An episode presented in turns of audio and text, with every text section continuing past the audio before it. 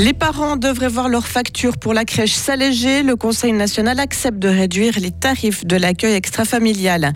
Des brouillards s'inquiètent de l'arrivée tonitruante du F-35 à Payerne et demandent des comptes à Berne. Et les cinémas fribourgeois comptent sur le FIF pour faire le plein de leurs salles, mises à mal après la crise du Covid. La grisaille hivernale va partiellement se dissiper ces prochaines heures. Il fera 7 degrés. Par contre, la neige risque bien de revenir la semaine prochaine, jeudi 2 mars 2023. Bonjour Delphine Bulliard. Bonjour. Les places en crèche pourraient bientôt coûter un cinquième de moins aux parents en Suisse. Le Conseil national veut offrir un soutien fédéral de plus de 700 millions de francs par année pour la garde des enfants dans les structures d'accueil extrafamilial. La proposition a été acceptée hier grâce à une alliance formée par la gauche, le centre et les Verts libéraux.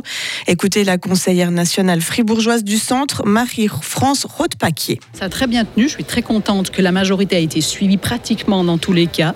Maintenant, c'est clair qu'il va passer au Conseil euh, des États. Il va subir quelques changements au Conseil des États, mais sur le principe, on l'a acquis. Sur le principe déjà de cette aide, pour moi, c'est un pas très important qu'on a fait aujourd'hui. On espère garder les 20% parce que si on veut qu'il y ait un effet sur le taux d'activité, ben, il faut qu'il y ait quand même une aide importante, sinon il n'y aura pas d'effet à la fin du mois.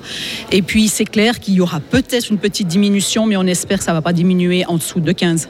Le dossier passe maintenant au Conseil des États qui pourrait se montrer moins généreux que le national. Le débat a lieu aujourd'hui. Inquiétude autour de l'arrivée du F-35 dans la broie. Les riverains de l'aérodrome de Payerne viennent d'écrire un courrier au département fédéral de la Défense au sujet du nouvel avion de combat qui sera plus bruyant que la flotte actuelle. Les habitants craignent une péjoration de leur qualité de vie pour eux, les calculs du bruit qui ont été effectués sont trompeurs. Ils demandent donc de nouvelles garanties à l'armée. Cédric Péclar est le président de l'Association pour la sauvegarde des intérêts des communes broyardes. Pour nous, ce serait ça l'idéal, c'est clair, c'est qu'ils viennent avec XF35, avec une procédure de décollage qui va correspondre, que j'assiste avec ça, procédure de décollage qui va correspondre à l'utilisation future, et puis qu'on mesure CF35 sur la base de nos microphones qui sont installés dans la région. Et puis, à ce moment-là, on pourra véritablement faire un delta entre le F-18 et le F-35 dans une utilisation normale. Selon la Confédération, les F-35 seront 3 décibels plus bruyants que les FA-18, mais voleront moins souvent. Du coup, l'armée suisse assure que les nuisances pour la population n'augmenteront pas. La patience sera de mise une nouvelle fois sur les routes en ville de Fribourg. Le retour des beaux jours s'accompagne de travaux avec le chantier aussi de réaménagement du carrefour de Richemont au-dessus de la gare. Eh bien, il va débuter dans un peu plus de deux semaines. Ces travaux auront un impact important sur la circulation au centre-ville, mais pas seulement pour les voitures, également pour les transports publics. Les TPF annoncent plusieurs déviations pour les bus qui passent par l'avenue du Midi, avec la suppression aussi de certains arrêts. En Grèce, la collision meurtrière de deux trains est due à une tragique erreur humaine. Ce sont les mots du Premier ministre grec hier, qui a aussi annoncé que le bilan humain s'était alourdi. 38 personnes sont décédées dans cet accident sans précédent dans le pays. Plusieurs dizaines d'autres ont été blessées. Alors que la polémique sur l'état du réseau ferré enfle, le ministre des Transports a annoncé sa démission.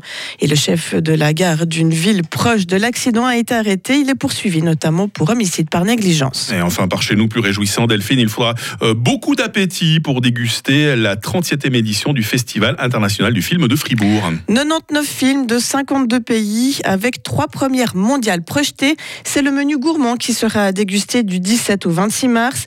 Cette édition fera la part belle à la nourriture en collaborant avec plusieurs restaurants de la ville. Chaque soir, ils proposeront un repas original en lien avec la thématique de l'un des films. L'idée est également de remplir à nouveau les salles obscures car les cinémas sont à la peine après la pandémie. Thierry Jobin est le directeur artistique du FIF. Bah, bah, par exemple, à Fribourg, le FIF fait entre 15 et 20 des entrées de l'année. Et en fait, si on arrive à donner aux gens le plaisir de retourner au cinéma, eh ben effectivement, c'est extrêmement important pour les cinémas. On doit se battre pour les cinémas euh, dans cette ville. On a une chance incroyable d'avoir 13 écrans pour si peu d'habitants dans la région. C'est hyper important. Le fait de se retrouver de nouveau dans les salles, de sentir les gens, parce que dans les festivals, les salles sont pleines. Et tout à coup, on entend tout à coup les gens qui rient en même temps, qui pleurent en même temps. Et puis notez que cette année, l'exploitant d'Arena a mis à disposition toutes ses salles pour le festival. Et on salive déjà, ça va être un beau menu euh, cinéma et gastronomique euh, cette année, Delphine Bulliard. Merci hein, pour toute l'actualité, on vous retrouve à 8h30. Retrouvez toute l'info sur frappe et frappe.ch.